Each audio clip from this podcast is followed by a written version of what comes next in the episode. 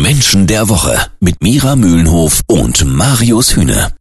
Jeden Samstag ab 9. Menschen der Woche. Heimlich, still, aber alles andere als leise hat es eine Band aus Italien in den letzten Jahren zu einer der größten Rockbands überhaupt gebracht. Moneskin. I'm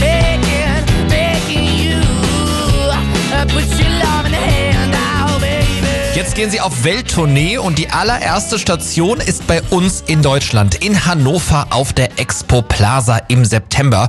Übrigens, heute geht da äh, der Vorverkauf los. Ihr müsst also schnell sein, wenn ihr dahin wollt. Und jetzt sprechen wir mit Sozialpsychologin und Erkenntniscoach Mira Mühlenhof über die Überflieger aus Italien. Hallo Mira. Hallo.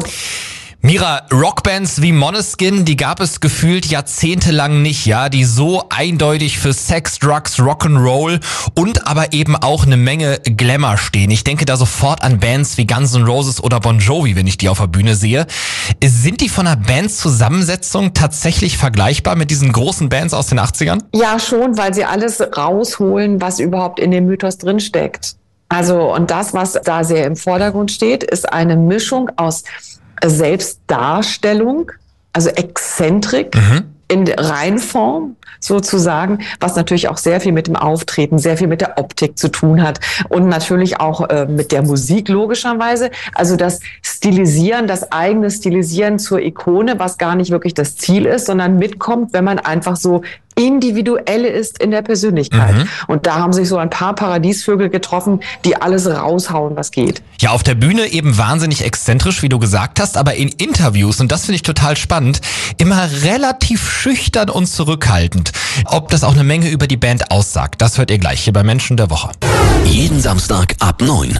Menschen der Woche. Kira, du hast gerade schon gesagt, Moneskin sind eine Band, ähnlich wie die großen Bands aus den 80ern. Guns N' Roses, Bon Jovi fallen mir da als erstes ein. Ja, die auf der Bühne einfach unglaublich Vollgas geben, wahnsinnig exzentrisch unterwegs sind. Aber in Interviews, wenn man sich die mal irgendwo bei YouTube oder so anguckt, ja, oder sie mal im Fernsehen gesehen hat, oder wenn sie mit den großen Preisen ausgezeichnet wurden, bei den MTV Video Music Awards zum Beispiel, dann wirken die fast schon ein bisschen schüchtern und zurückhaltend. Kannst du mal erklären, wie das zusammenpasst? Also erstmal darf man nicht vergessen, die sind alle Anfang 20 Ja. ja. und äh, haben sich in der Schule kennengelernt, haben angefangen Musik zu machen, wie alle großen Bands vor und nach ihnen auch. So, jetzt machen sie ihre ersten Erfahrungen, sie haben äh, große Preise schon gewonnen, sie bewegen sich erstmal noch auf dünnem Eis, weil sie definieren sich über ihre Kunst und nicht über ihre Persönlichkeit. Das heißt, über die Persönlichkeit, da sind sie erstmal noch verhalten und schüchtern. Die Frage ist jetzt, wie diese Persönlichkeit in diese Rolle hinein wächst und darin reift. Und das kann gut gehen. Dafür gibt es Beispiele. Das kann auch nicht gut gehen. Nämlich dann, wenn, äh, wenn man diese Unterscheidung zwischen Rolle und Persönlichkeit irgendwann nicht mehr wirklich hinkriegt und das so miteinander verschmilzt, dass man dann auf einmal in der Realität nicht mehr wirklich bestehen kann. Ja. Also sie sind noch ein bisschen wie Welpen, könnte man also Die Rockwelpen. bezeichnet in die Rockwelpen in der in der Welt des großen Rock sozusagen und versuchen sich mit ihrer Persönlichkeit zu behaupten. Die Rolle, die Musik ist im Moment noch der Schutz. Mira, aber ist das nicht alles ein super Zeichen? Ich meine, wir haben ganz viele Rockstars gesehen, die eigentlich mit 30 schon so fertig waren mit der Welt, dass es eigentlich Ja. auch nicht mehr weiterging und dann nichts Neues mehr kam oder sie eventuell Ja. ihren 30-jährigen Geburtstag noch nicht mehr erlebt haben.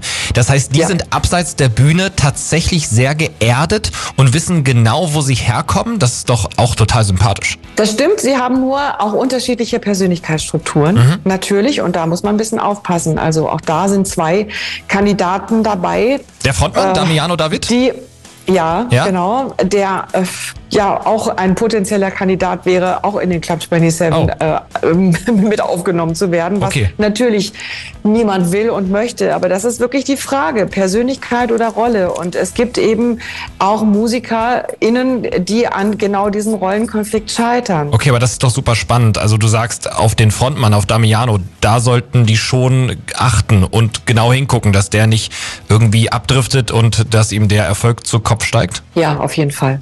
Kann ich also dem, die, all den Menschen, die da hinter den Kulissen tätig sind, nur raten. Ja. Weil das äh, wirklich eine Persönlichkeit ist, die äh, genau an diesem Rollenkonflikt auch zugrunde gehen kann.